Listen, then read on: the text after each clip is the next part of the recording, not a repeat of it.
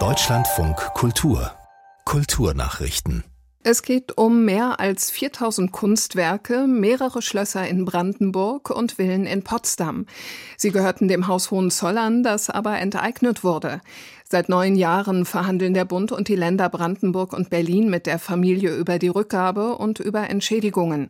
Der Grund, der letzte Kronprinz soll dem Nationalsozialismus erheblich Vorschub geleistet und somit das Recht der Güter für die Familie verwirkt haben.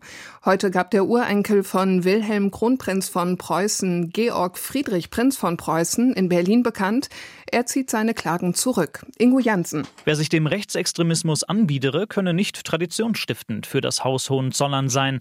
Er habe daher entschieden, auf die Rückgabe von jenen 4000 Kunstwerken sowie die damit verbundenen Leistungen nach dem Entschädigungs- und Ausgleichsleistungsgesetz zu verzichten, so von Preußen. Erleichterungen bei den zuständigen Bundesländern Brandenburg und Berlin sowie dem Bund. Sie weisen aber darauf hin, dass noch weitere Verhandlungen mit den Hohenzollern geführt werden müssten. Es gehe um Leihgaben in den Museen, die den Hohenzollern eindeutig gehören. Die Figur Chantal aus den Fuck You Goethe-Komödien bekommt einen eigenen Film. Die Produktion mit dem Arbeitstitel Chantal im Märchenland soll nach Angaben von Konstantin Film 2024 in die Kinos kommen.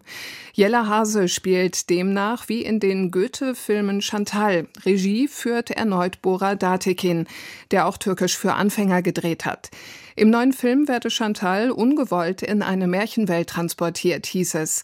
Sie räume mit reaktionären Märchenklischees auf und kämpfe gegen Hexen und tyrannische Könige.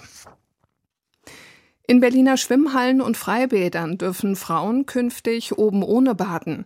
Nach einer Intervention einer Ombudsstelle soll nun das Schwimmen mit freiem Oberkörper auch für Zitat weibliche Personen bzw. für Personen mit weiblich gelesener Brust künftig möglich sein, hieß es von der Senatsverwaltung für Justiz und Antidiskriminierung.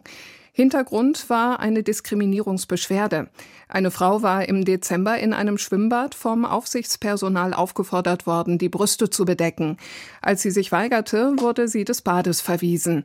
In ihrer Beschwerde verwies sie darauf, dass die Haus- und Badeordnung der Bäderbetriebe keine geschlechtsspezifischen Festlegungen treffe und nur das Tragen handelsüblicher Badebekleidung vorschreibe.